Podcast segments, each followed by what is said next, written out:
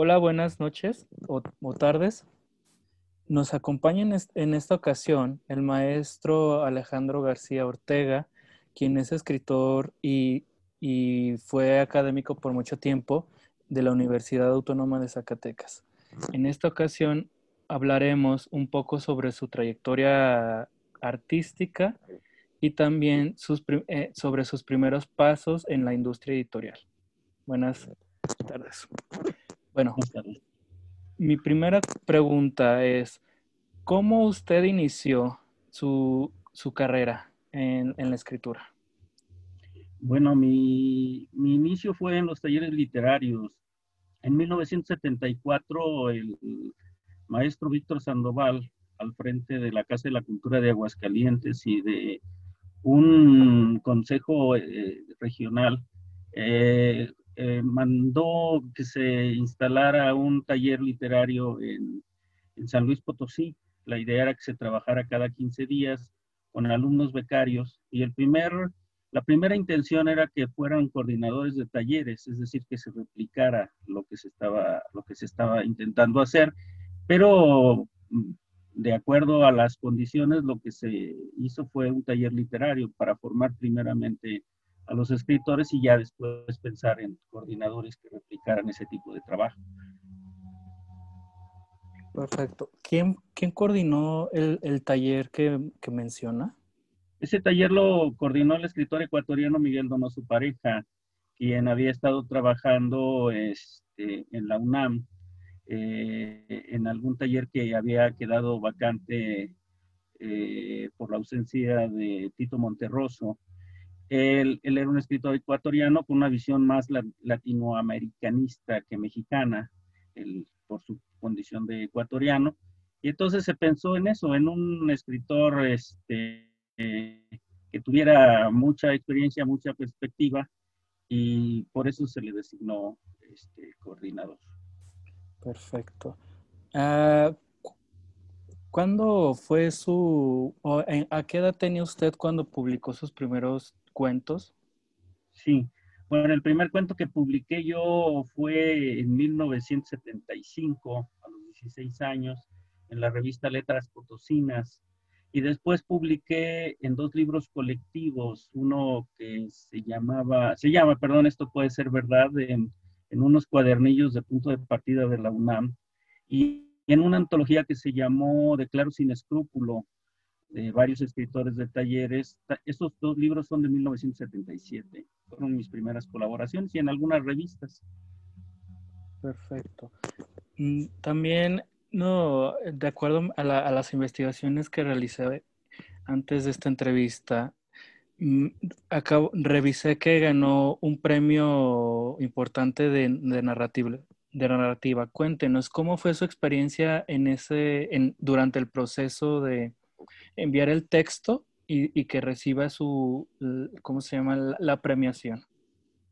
Bueno, yo participé en la, me parece que fue en el 2002, no tengo ahorita el dato, pero creo que fue en 2002, en el premio de novela José Rubén Romero que convocaba al Instituto Nacional de Bellas Artes y el gobierno del estado de Michoacán. Era un premio más o menos bien rankeado después del, del premio de poesía de Aguascalientes y del premio de cuento de, de, la Casa de la Cultura de San Luis Potosí, que eran los premios importantes. Ahora solo se ha mantenido el premio de, Aguascalientes, digamos, de, ese recuerdo. Y entonces yo lo que hice fue escribir esa novela este, como parte de las becas eh, a estímulo, o estímulos en el gobierno del estado de Guanajuato. Y estuve escribiéndolo durante un año después la, la, mm, la arreglé, digamos, la, la corregí. Entonces la mandé a concurso. Eh, y pues fue tan sencillo como eso, ¿no? Esperar el, la, la, el dictamen. Y bueno, resultó, resultó triunfador. Un premio en, que han ganado gente como María Luisa Mendoza, Gerardo de la Torre, aunque se dice que a Gerardo se le se le entregó, no necesariamente participó concursando.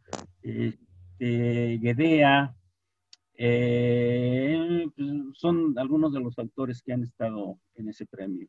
Y entonces fue, sí, nada más, yo mandé la novela, la leyó el jurado y consideró que era, era la que debería ser premiada. Claro, y frente a ese texto, frente a esa premiación, mm, me parece que también, ¿cuántas novelas ha, publicado hasta el momento? Sí, yo he publicado cuatro novelas una de 1993, 93, otra en el año 2000, eh, la, novela premiada que es del 4, si mal no recuerdo, y la última o la más reciente que es del 2014. Son cuatro novelas este, con muy diversa suerte, ¿verdad? Pero que son, son este, digamos, lo que me eh, identifica como, como escritor en el terreno de la narrativa de largo aliento. Claro, en esta última novela, eh, justamente la, leí hace unos años y ahí se nota bastante la influencia de, de no recuerdo cómo se pronuncia, el, autor de El Gran Sertón y también de, de Ulises, de Joyce. ¿Qué tan, ¿Cuál es el papel de la, ciudad en, e, esa novela? Este, eh, bueno, eh, yo creo que la, novela que más habla de, ciudad, de, las mías, es una que se llama La fiesta del atún y que se refiere concretamente a la ciudad de León. Hay otra primera en donde se habla más bien del barrio, el barrio del cual soy originario, que es, bueno, fui vecino muchísimos años, que es el barrio del Cuecillo. Eh, la tercera es una, más bien un homenaje a mi madre, eh, muy, muy ficcionalizado y muy trabajado por el lado, por el lado del verbo, que es la, la, la novela premiada. Y esta última sí tiene el tema de la ciudad, pero es más que nada una especie de viaje, ¿no? Y en ese viaje se involucran ciudades diversas, ¿sí? Por ejemplo, pues se habla de Zacatecas con otro nombre, se habla un poco de León, se habla de Culiacán y de Zamora, porque es una novela que surgió de un viaje que yo hice, curiosamente fue un viaje académico al Colegio de Michoacán, y entonces ahí nació un poco la idea, la idea de esta novela, que es una especie de mosaico, y ciertamente es, es una novela menos experimental, ¿no? En el sentido de que son muchas discursividades. Sí está el, asunto de la ciudad, desde luego, este, como una especie de desafío, ¿no? A desentrañar y que pues siempre al escritor le llama mucho la atención. Claro, y justamente lo, interesante de, esta novela no es tanto no es tanto las ciudades capitales, sino las pequeñas de provincia, ¿no? La, y obviamente eh, está ligado el tema del viaje. ¿Qué, opinión tiene justamente ahora que todos estamos encerrados? ¿Cómo, ¿Qué opinión tiene en cuanto a la literatura como viaje para escaparnos de, la, de los encierros, de este encierro debido a la contingencia? Sí, bueno, la, yo creo que después del siglo XVIII, XIX, que, tuvo, esos dos siglos que tuvieron una gran presencia del desplazamiento geográfico, los, grandes, los grandes escritores de, navegantes, digamos. Eh, y después de, de, Joyce, ahora que lo mencionas, en el, caso, en el caso de Joyce es una especie de viaje interior. Ahora, hay una serie de novelas, yo pienso por ejemplo en La Mujer de Arena, Sí, que es, que es, una, un hombre que prácticamente secuestrado por una mujer en un lugar al, cual es una especie de agujero donde hay una casa y en la cual este, no puede escapar este hombre. Y entonces el viaje es precisamente lo, imposible y es precisamente la gran tentación, ¿no? Porque él, él trata de subir, pero no puede.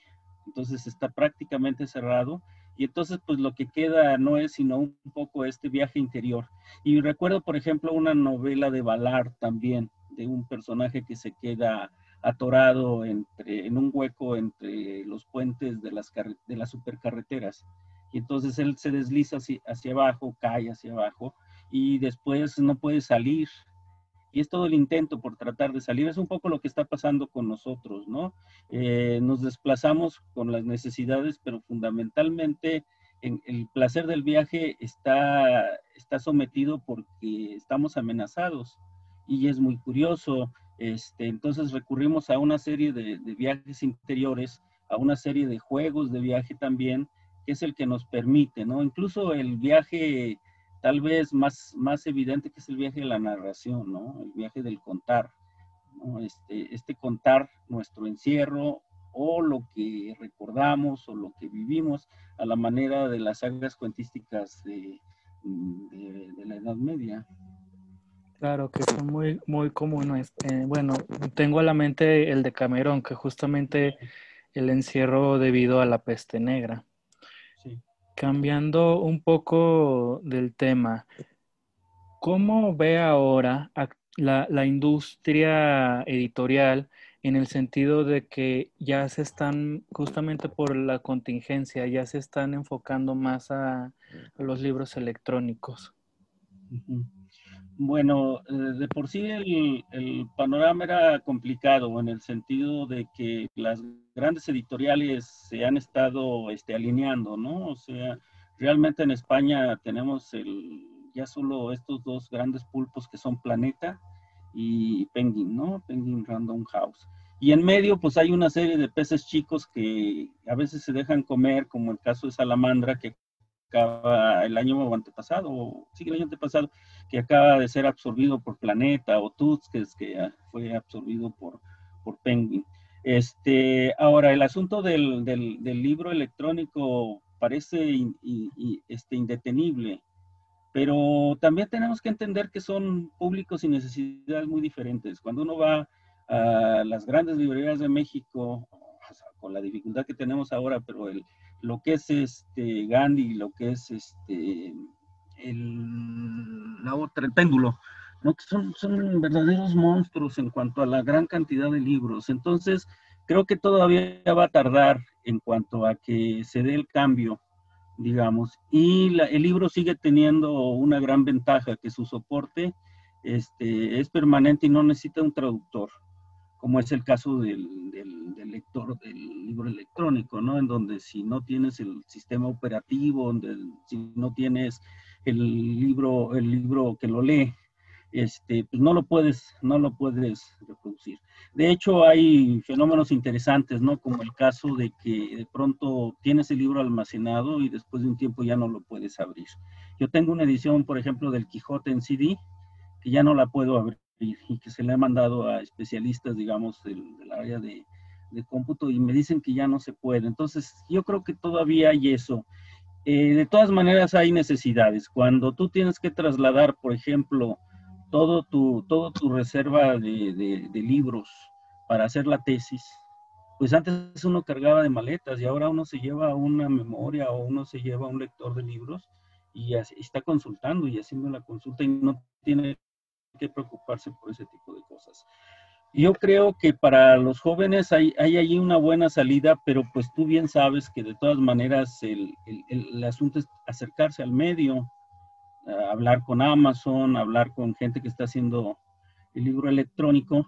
Y pues desde luego, también en el fondo de todo esto, pues hay el, la esperanza, digamos, del escritor, pues de sacar una cierta, una cierta cantidad de dinero que te permita vivir, ¿no? Eso yo creo que es un problema muy serio, porque pues de por sí México, por ejemplo, es un país que en donde muchos de los escritores jóvenes y de los escritores no jóvenes, pero que se mueven, por ejemplo, en, editoriales independientes o en editoriales del Estado, te pagan con ejemplares de con ejemplares del 10%, ¿no? Sus derechos de autor. Entonces yo creo que dentro de esto hay que seguir buscando, digamos, esas canalizaciones y pues no tiene otra salida el joven más que, el joven y todo, todos los escritores, más que estar pendientes de lo que está sucediendo en este mundo que está cambiando día con día, ¿no? Y nos, tú ves, por ejemplo, las redes, ¿no? Yo veo Facebook, Facebook, Facebook antes tenía una sola banda, ahora tenemos como cuatro o cinco bandas en las cuales el, el, el video está prácticamente avasallando con el mensaje. Entonces, cuando, si tú pensabas que ibas a, a promoverte a partir del, Facebook y de los mensajes, pues te equivocaste, porque ahora solo llegas al, famoso algoritmo, si mal no recuerdo, y tienes una cantidad de lectores muy, muy limitada. Y para salir, pues tienes que pagar. Claro. Y justamente ya con las redes sociales, cada red social tiene su, propio nicho de, de, lectores o su propio nicho de usuarios.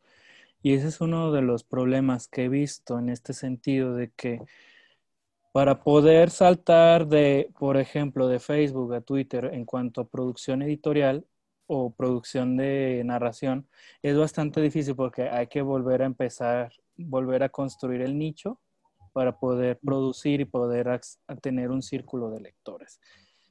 Y ese es uno de los problemas que yo he visto en cuanto a, a las nuevas tecnologías. Sí, es justamente el formato, como mencionaba, y también las redes sociales que ya últimamente se han hecho tan abiertas, pero al mismo tiempo se han vuelto cerradas en el sentido que ya si no perteneces a un grupo, ya no te leen. Y, es, la misma es la misma dinámica en realidad. Entonces, al respecto, ¿qué opinión tiene usted sobre, ya para concluir, sobre la función de las redes sociales en la literatura contemporánea o la que viene? Bueno, yo creo que es una función que no podemos evitar. O sea, la, la función de estar ahí bombardeando, ¿no? Cuando nosotros vemos algunas, algunas, este, mm, mensajes o algunos trabajos sobre Facebook, eh, en realidad lo que dice Facebook es nos, el, espectador se mueve con el escándalo y el espectador se mueve con el chisme o con, la, nota atractiva. La literatura tiene que seguir planteando, por un lado, esa parte, digamos, patrimonial, que es patrimonial en el sentido de la humanidad, de obras que pueden ser incluso muy complicadas, ¿no? Este, pero a la vez tienen que moverse dentro de ese, de ese universo o sea, yo, por ejemplo, digo, ¿qué, tiene que ver Wallace este, con, las redes? Pues, prácticamente nada, sin embargo, ahí está en las redes, o lo han metido a las redes, ¿no? Porque los, los, que leen literatura, los que producen literatura, lo meten, o meten a Franzen, que es su gran amigo, o meten a Saramago, que tal vez ni siquiera llegó a manejar computadora, no lo sé, seguramente sí, pero este tipo de, cosas. Entonces, la red es algo que está ahí, es parte de algo que tendríamos, tendrá que tratar la literatura, pero también es parte ya de, de un vehículo que puede funcionar para la literatura. Sí, es como todo, aquella vieja disputa entre apocalípticos e integrados, ¿no? O sea, ¿qué haces? ¿Te sales de la red o te vas a tu máquina de escribir o usas simplemente la PC como, como un este, redactor de textos. Mm. Entonces tenemos que entrar a eso y tenemos que hacerlo pues antes de que nos rebasen. Yo, por ejemplo, ahora te soy franco, yo, por ejemplo, Twitter conozco muy poco, e Instagram no sé qué es, y sé que hay como no sé cuántas más redes que están funcionando, jalando, y que ni siquiera conocemos. Entonces, sí, estamos, estamos viviendo en un mundo que, para el cual yo creo que tenemos que alfabetizarnos también, aunque dirían que es todo lo contrario, no es cierto. nosotros tenemos que aprender a leer y tenemos que aprender a, representar ese mundo, ¿verdad?, este, en la literatura. Claro, y es un poco lo que mencionaba Humberto Eco en sus últimas entrevistas, que las redes sociales en realidad están dando voz a mucho a los idiotas entonces, ahora justamente la importancia es enseñarles a leer y a discriminar la información verídica y comprobable del, de las, de la, del fake news o de las paparruchas. Entonces, para terminar la, esta, esta charla, ¿tiene algún proyecto que en, puerta o que esté haciendo, realizando en estos días o que vaya a publicar en un futuro? Sí, tengo varias cosas, este, pero por ejemplo, en, en, función de esta pregunta que me acabas de hacer, yo tengo una serie de, libros que, que, son compilaciones de lo que he hecho en las redes.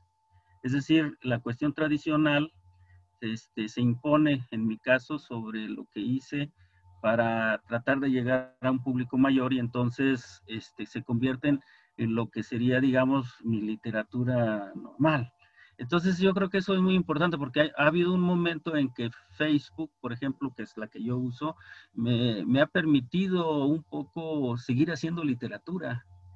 En momentos que, por ejemplo, no tienes dónde publicar, en momentos en que eh, eh, tienes que meterte al trabajo docente o al trabajo al conseguir la vida, al conseguir el sustento de la vida, de pronto lo, lo que haces es este, decir, pues Facebook me permite escribir diario, ¿verdad? Es una cosa pírrica si tú quieres, pero yo creo que es muy importante. Y entonces tengo por ahí, pues, como unos tres libros inéditos, ¿verdad? Que, de algo, que es parte de, de, lo que, de las cosas que, me metí en, en, Facebook. Y este, pues tengo una novela que está inconclusa. Yo en estos meses me pienso dedicar a eso. Y tengo una colección de cuentos que yo espero tener más o menos en medio año, que empezó en Face y que luego los, los saqué por una serie de cuestiones ahí este, molestas, ¿no? Que hubo en el Face con este, intrusiones y este, pues, cosas que le dieron un poco a, le fastidiaron ese trabajo y perdieron el sentido que tenía, entonces lo fui retirando y se fue prolongando, pero yo espero que en medio año termine ese libro. Va a ser un libro más o menos voluminoso, pero yo creo que va a ser algo interesante, ¿no? O sea, estos cuatro o cinco libros que en mi caso serían producto de, mi experiencia con la red, concretamente con Facebook. Claro. Bueno, muchísimas gracias, maestro Alejandro. Ya eh, y agradecemos que nos hayan escuchado en esta pequeña charla y estamos en la espera de, sus, de, esta, de estas publicaciones. Muchísimas gracias. Que tengan buen día. El agradecido soy yo. Muchísimas gracias.